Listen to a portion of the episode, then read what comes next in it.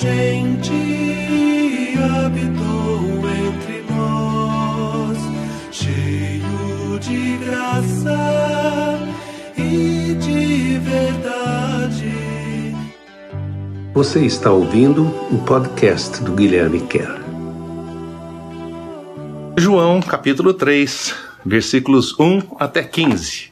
Hoje Jesus vai ter um encontro diferente com um homem, um homem famoso na sua e respeitado na sua comunidade, um líder religioso, um dos fariseus, um daqueles que, vamos dizer assim, cuidavam do, do rebanho, cuidavam da religião na sua época, e ele vai encontrar Jesus no meio da noite.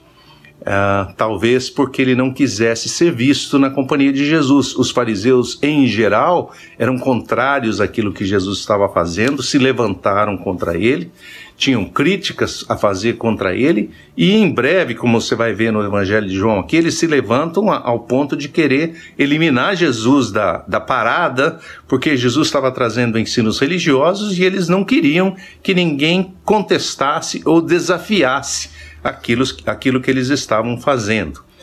Nicodemos era um homem, apesar de ser um desses líderes, era uma pessoa mais humilde, uma pessoa com um coração ensinável e que queria aprender. E ele estava observando Jesus, com toda certeza, esse texto nos mostra isso. Porque ele vai ter uma conversa com Jesus em que ele entra nessas coisas. Ele está vendo o que Jesus fala, ele está vendo o que Jesus faz e muitas dúvidas aparecem no seu coração.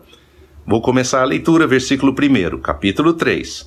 Pessoa importante no grupo dos fariseus era um homem chamado Nicodemos, um dos líderes da comunidade judaica. Certa noite este homem veio procurar Jesus e lhe disse: Mestre, sabemos que sua capacidade de ensinar só pode vir de Deus. Ninguém seria capaz de fazer todos esses milagres se Deus não estivesse com ele. Então veja o que, que está chamando a atenção de Nicodemos. Primeiro, o teu ensino. O teu ensino vem de Deus, você fala as coisas de Deus. Segundo, os teus milagres, as coisas que você faz, não apenas o que você fala, mas aquilo que você faz. Religião verdadeira afeta o que eu falo e afeta o que eu faço. Se ela afetar apenas a, minha linguagem, ela está pelo menos pela metade se não tiver completamente desviada, não é mesmo? Então ele está dizendo: eu vejo a coerência entre as suas palavras e aquilo que você faz, e tanto uma como a outra apontam para Deus, porque o milagre não pode vir de uma pessoa humana, o milagre não é uma coisa que a gente faz. Mas é uma coisa que vem de Deus, e Nicodemos reconhecia isso como qualquer outro judeu e como qualquer pessoa de bom senso. Jesus só disse isso. Digo com toda a verdade a você, toda pessoa que quiser experimentar o reino de Deus, terá primeiro que nascer de novo. Então ele responde ao que Nicodemos está perguntando, né? Ele está dizendo assim: se você quiser ter essa mesma experiência que você está vendo em mim, você precisa nascer de novo. Confuso, Nicodemos pergunta: Como é possível alguém nascer de novo depois de já estar velho? Teria que voltar ao ventre da mãe para nascer uma segunda vez? De novo, Jesus lhe respondeu: Digo com toda a verdade que se alguém não nascer da água e do espírito, de forma nenhuma poderá entrar no reino de Deus.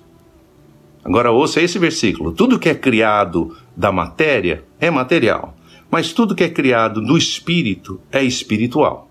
Por isso, não se espantem quando eu digo que é absolutamente necessário nascer de novo, nascer do espírito. Não é isso? Então, o que ele está respondendo aqui? A Nicodemos, eu estou dizendo que precisa nascer de novo, você está entendendo num âmbito do material, no âmbito do físico, no âmbito do seu corpo. Né? De uma criança que é gerada e nasce, e eu estou dizendo precisa nascer de novo, você está entendendo como que essa criança que já cresceu pode nascer outra vez? Ela teria que voltar para o ventre da mãe, teria que refazer, teria que reverter esse processo físico. E Jesus disse: Não, eu não estou falando de coisas físicas, porque o que vem do físico é físico. O que vem do homem é homem. O que é gerado por um homem, uma mulher, é um, é um bebê, é uma criança, é um homem também. É da mesma, da, do mesmo âmbito. Eu estou dizendo que é preciso nascer de um outro âmbito, que é do espírito. Ser gerado pela água e pelo Espírito. Aqui a gente lembra do batismo de Jesus, alguns capítulos atrás aí, quando ele é batizado na água e enquanto ele está entrando para ser batizado, João diz: Esse é o Cordeiro de Deus que tira o pecado do mundo, esse é o que vai batizar com o Espírito. Então, o batizar da água e do Espírito é alguma coisa que vem do nosso relacionamento com Jesus, num âmbito diferente. Não significa eu tomar um banho no rio, não significa eu abrir o meu coração para o Espírito. E aí ele continua, Jesus continua dizendo assim: quando o vento sopra, a gente ouve o som que ele faz, mas não consegue saber de onde ele vem e nem para onde ele vai. É exatamente assim com a pessoa que nasce do vento do Espírito. Interessante porque a palavra vento e a palavra Espírito são palavras quase que sinônimas. Ah, no, no Antigo Testamento, a palavra para vento ou para sopro é a palavra ruá, que ah, quando você fala do Espírito Santo em hebraico, você fala ruá kadosh. Kadosh, santo, Ruá, sopro, o sopro santo, o Espírito Santo. Então ele está dizendo assim: é preciso nascer do sopro de Deus.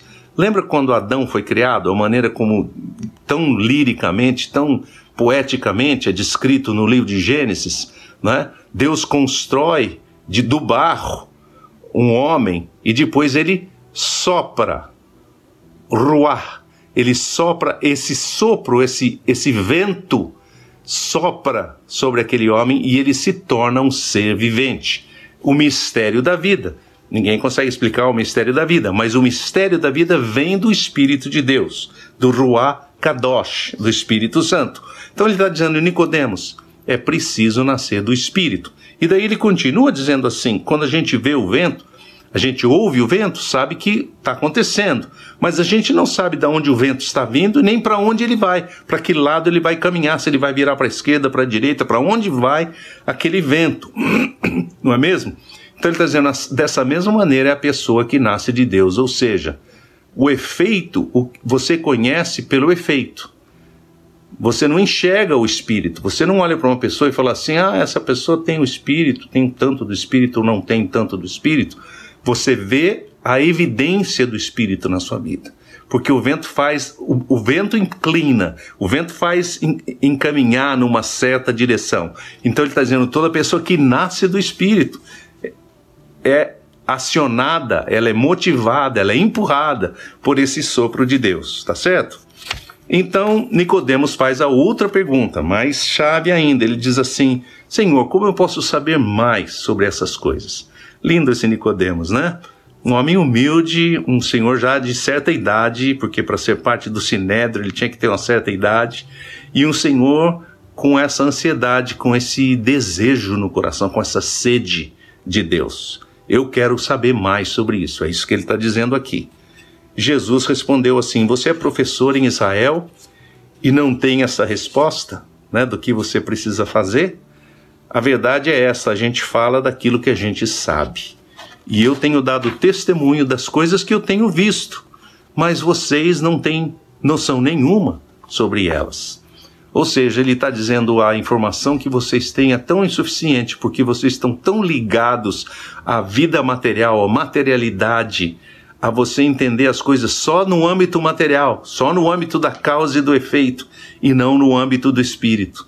Mesmo quando eu falo das coisas materiais, vocês não conseguem entender. Jesus falando. Imaginem quando eu lhes falar das coisas do céu. Não vão nem acreditar. Porque ninguém pode falar das coisas do céu, exceto alguém que tenha vindo de lá, o filho do homem que conhece o céu como a sua própria casa. Agora ele está falando de si mesmo. De novo, o projeto de Jesus no Evangelho de João e na sua vida é revelar o coração do Pai, revelar quem Deus é. Nos dizer, escuta, Deus é assim, olha para mim, você vai ver como é que o Pai funciona. E daí ele dá uma dica que Nicodemos com certeza ia entender. Da mesma maneira que Moisés ergueu uma serpente de bronze no meio do deserto, exatamente assim o Filho do Homem será levantado numa cruz, e todos que acreditarem nele vão receber a vida que não tem fim ele nos reporta um evento no Antigo Testamento em que ah, o povo de Deus foi picado por serpentes no meio do deserto e muita gente começou a morrer. Eram serpentes venenosas. E Deus falou para Moisés: faça o seguinte, para parar essa mortandade, para parar essa praga, para parar esse Covid. levanta uma serpente, faz uma serpente de bronze, como essas que estão passando aí mordendo vocês nas, nas suas barracas. Coloque no, no, alto de um de um haste, de uma haste, de um de um uh, de um varão no meio do acampamento para que todo mundo possa enxergar. E se a pessoa estiver morrendo, você vai dizer assim: Moisés disse, Deus disse. Se você olhar para aquela serpente de bronze, você vai ser curado. E aí as pessoas que olhavam para a serpente eram curadas. E as pessoas que não olhavam, porque duvidavam que aquilo fosse uma palavra de Deus, morriam. Então, Jesus está usando essa ilustração que tão clara para Nicodemos, dizendo: dessa mesma maneira, eu, Jesus, o Filho do Homem, vai ser levantado numa cruz, e todo que olhar para ele pode vai ser salvo. Que da mesma maneira, o que vai ser necessário é confiança, fé naquilo que Deus está fazendo e está dizendo. Tá bom? Ah, tem muita coisa aí por trás, é bom para a gente pensar um pouquinho. Muito obrigado, boa semana para vocês, Deus abençoe.